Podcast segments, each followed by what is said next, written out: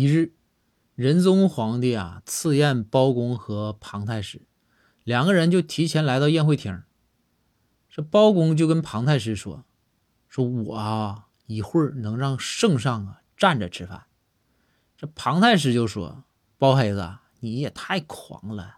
你要是能让圣上站着吃饭，我去你家给你倒一个月的马桶；要是不能啊，你去我家给我倒一个月马桶。”随后呢，两个人击掌明示。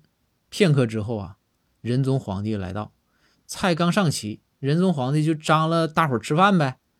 这时，包公起身对仁宗皇帝说道：“圣上，此宴啊，当站着吃。”仁宗就疑惑呀，问道：“爱卿，这是为何呀？”